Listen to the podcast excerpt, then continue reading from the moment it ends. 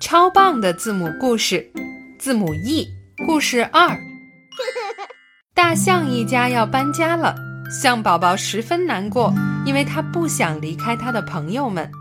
于是，在搬家前，象宝宝在认真的给他的十一个小伙伴写信。他趴在桌子上写了好久好久，手上和胳膊肘上都蹭上了水彩笔。终于写完了，象宝宝把信小心翼翼地装进了信封，准备留给他的好朋友们。envelope, elephant, elbow, eleven.